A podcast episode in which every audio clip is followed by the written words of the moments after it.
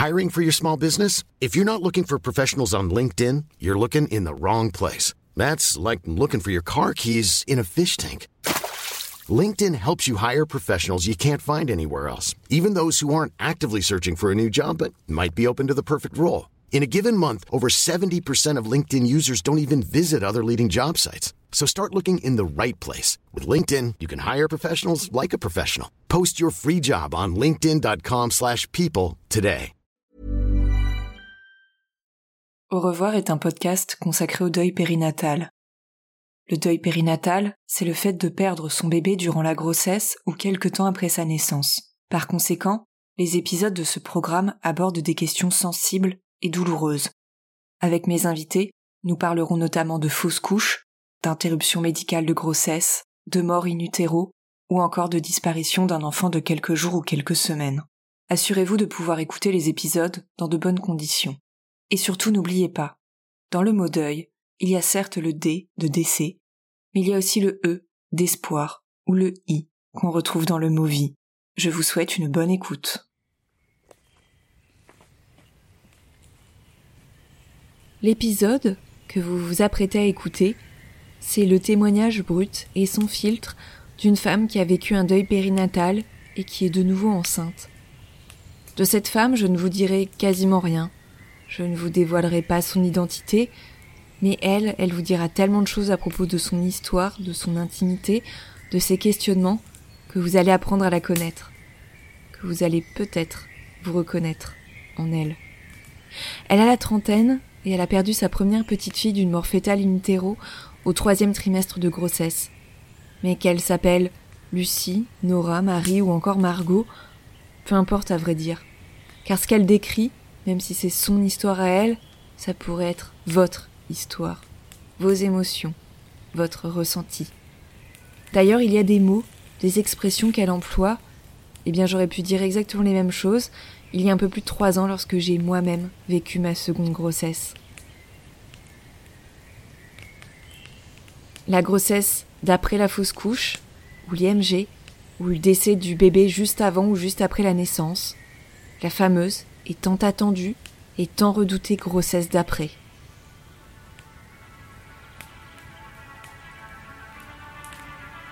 Cette série, elle est pour toi qui es enceinte et qui n'arrive pas à te projeter. Pour toi qui viens de découvrir un test de grossesse positif et qui a peur. Pour toi aussi, qui aimerait envisager d'être enceinte, mais qui te pose beaucoup, beaucoup de questions.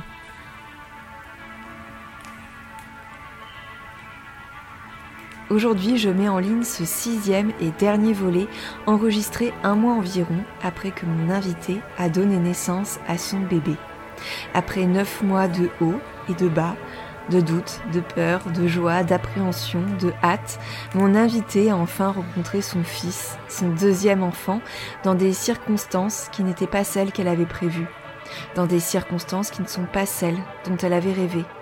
Mais c'est ça aussi la grossesse d'après, une grossesse qui, à l'image de toutes les grossesses, ne se passe pas toujours comme on l'avait imaginé.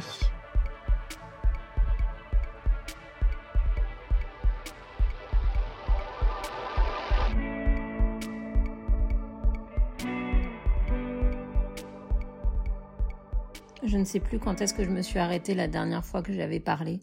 Eh bien, en fait, ça fait un mois que mon fils est arrivé. On a encore vécu des hauts et des bas. Encore des choses où ben, j'ai dû renoncer sur le fait que ça s'est pas passé normalement pour nous. Moi, je m'attendais à l'accouchement de rêve euh, par voix basse, euh, sans problème, euh, le prendre dans mes bras et le regarder. J'ai eu la deuxième partie euh, où j'ai pu le regarder, mais j'ai eu droit à une césarienne parce que il fallait qu'on le déclenche étant donné que il avait tendance à se retourner dans tous les sens et, et la gynécologue elle était pas sereine du tout donc on a préféré jouer la carte de la sécurité et pas risquer un autre malheur.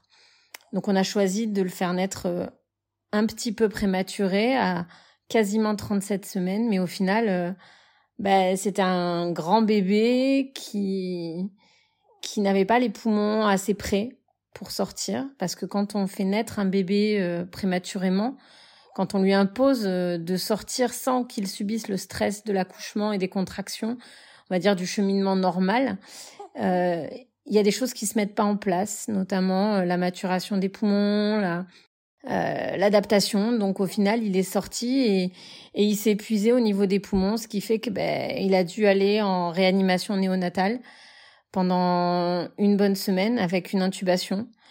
Euh, je me suis pas rendu compte tout de suite que qu'il allait pas bien et que ses poumons étaient fatigués. Euh, je pense que les hormones m'ont un peu fait planer parce que j'étais contente de le voir. J'ai pleuré en le voyant. Euh, il est allé en réa, mais j'étais confiante parce que les médecins étaient confiants. Et c'est qu'après que je me suis rendu compte que, que, que ouais, ses poumons, ils avaient eu chaud, quoi, vraiment. Il a fait des grosses complications et il a mis euh, cinq jours, euh, cinq, six jours euh, en étant intubé pour, pour s'en remettre, mais il s'en est remis. Après, il a pu passer en néonate et en néonate, bah, il fallait qu'il apprenne à téter correctement et qu'il prenne des rations, que ce soit au biberon ou au sein, sans complément par la sonde nasogastrique pour qu'on puisse envisager de rentrer à la maison. Et après une semaine en néonate, on est rentré à la maison. Enfin, on a pu enfin commencer notre vie à trois et c'était tout ce que je souhaitais. Et c'est à la fois énormément de bonheur, énormément d'accomplissement et de sentiment de d'avoir réussi, même si ça s'est pas passé comme je le voulais. Et que euh, je pense qu'à tout jamais maintenant, euh, non seulement les grossesses ne seront pas faciles, mais les accouchements non plus, j'aurais toujours une appréhension. Euh, mais euh, mais voilà, je suis aux anges parce que ce petit, il est là, il est en bonne santé, il grossit bien, il grandit bien, et à la fois euh, une tristesse un peu quand même grande parce que parce que sa sœur me manque que j'aurais dû vivre déjà tout ça avec elle. Parce que mon père me manque, parce qu'il connaîtra pas son petit-fils. Donc c'est un bonheur mitigé, c'est arc-en-ciel, comme toute cette grossesse.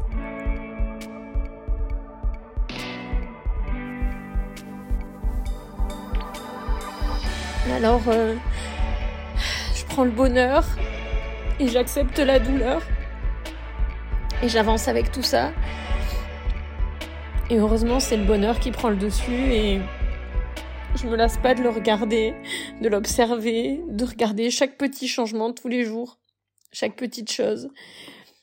Je suis fatiguée parce que j'allais être la nuit et il y a des fois j'ai envie de me plaindre, mais c'est impossible pour moi de m'envisager de me plaindre d'avoir ce petit bout qui, qui a besoin de moi et qui est là et qui demande un, un amour euh, incroyable que je lui donne. Je suis tellement heureuse. Son papa est gaga de lui. Il est très heureux. Et euh, c'est une toute nouvelle vie qui est là. Et je dois avouer que la grossesse d'après, c'est très dur, tout, tout, tout ce qui se passe. Mais euh, pendant, voilà, c'est huit mois quasiment, huit mois et demi, euh, ça a été très dur parce que j'ai dû faire un pas après l'autre, que chaque jour en réanéonate, c'était un jour après l'autre, on attendait une amélioration, on attendait un signe qui nous fasse dire euh, c'est bon, on peut l'annoncer. Parce que ça aussi, ça a été très dur. J'ai été incapable de l'annoncer, euh, que ce soit à mes proches, mes amis ou sur les réseaux sociaux. J'étais incapable de l'annoncer parce que parce qu'il allait pas bien et qu'il n'était pas encore tiré d'affaire.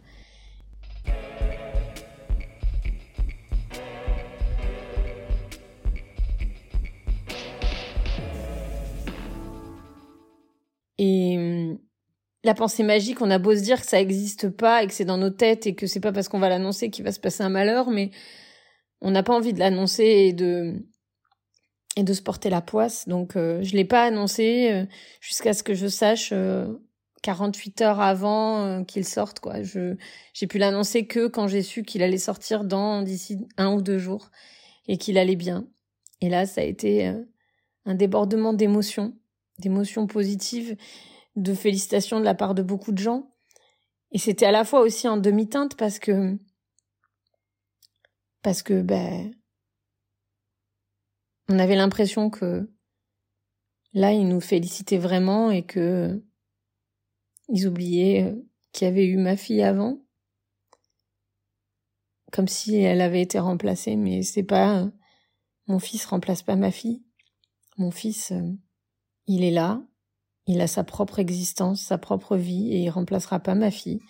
Mais il apaise beaucoup de choses à l'intérieur et il amène beaucoup de vie et de bonheur. Donc euh, ça, c'est le principal. Et on a peur toujours, tous les jours. Moi, j'ai peur tous les jours. Mais ça va aller mieux. J'ai peur euh, qu'il lui arrive quelque chose, mais il est là. Un jour après l'autre, il est là. Donc, euh, à force, je vais m'autoriser à prendre tout ce bonheur et à y croire à y croire à, 5000% et à lui donner tout ce qu'il faut à ce petit bébé.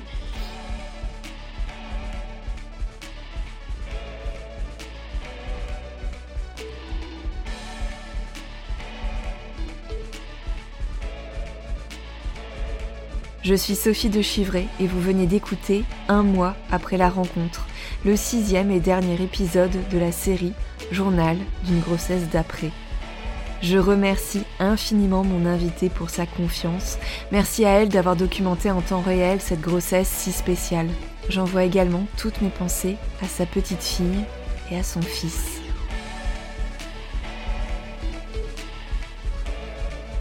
Je vous remercie pour votre écoute et je vous donne rendez-vous la semaine prochaine pour un format estival inédit. En attendant, n'hésitez pas à suivre l'actualité d'Au revoir podcast sur les réseaux sociaux et plus particulièrement sur le compte Instagram au revoir.podcast pour découvrir du contenu supplémentaire pour lever le voile sur le deuil périnatal. Je vous dis à très bientôt et je vous souhaite un bel été.